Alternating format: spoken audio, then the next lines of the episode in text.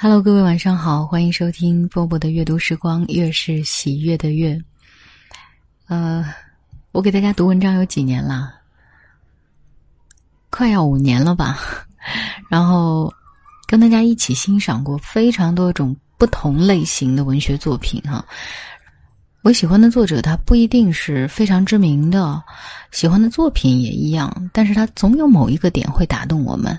有的时候我都说不出来他到底是哪里好，但是我相信听我的节目久了，你会感觉得到。今天为大家读的这篇文章呢，来自于木心先生。文章很短，但是我相信你能 get 到我选他的那个点在哪里。名字叫放松。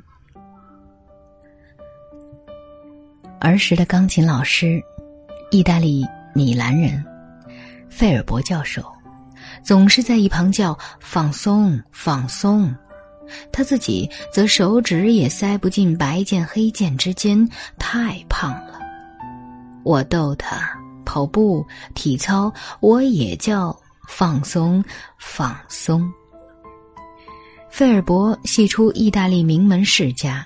哲学博士，情义雄冠一时，犯了杀人案，漂亮的情杀案，越狱逃亡到中国，独自渐渐发胖了。后来我才知道了他的诞辰：上午送去一束花，一部蛋糕，他哭个不停，说没有人爱他，快死了。下午又哭。不多久。费尔伯教授逝世，而且还是我旅行回来别人告诉我的，所以没见到他的遗体，没见到他的坟墓，没有坟墓。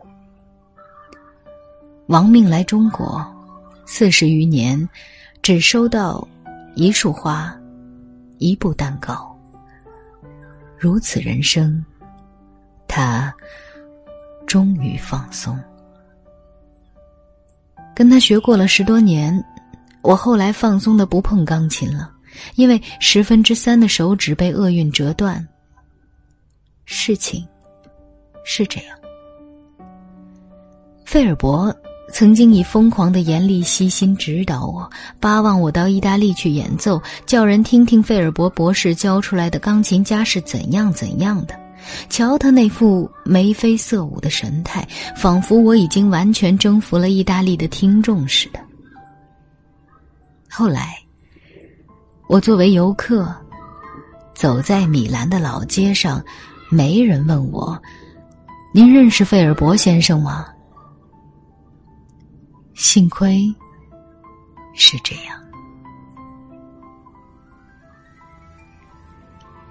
是的，这篇文章的最后一句话就是：“幸亏是这样。”意味深长，对不对？我喜欢木心。你呢？今晚就是这样，我是博博，晚安。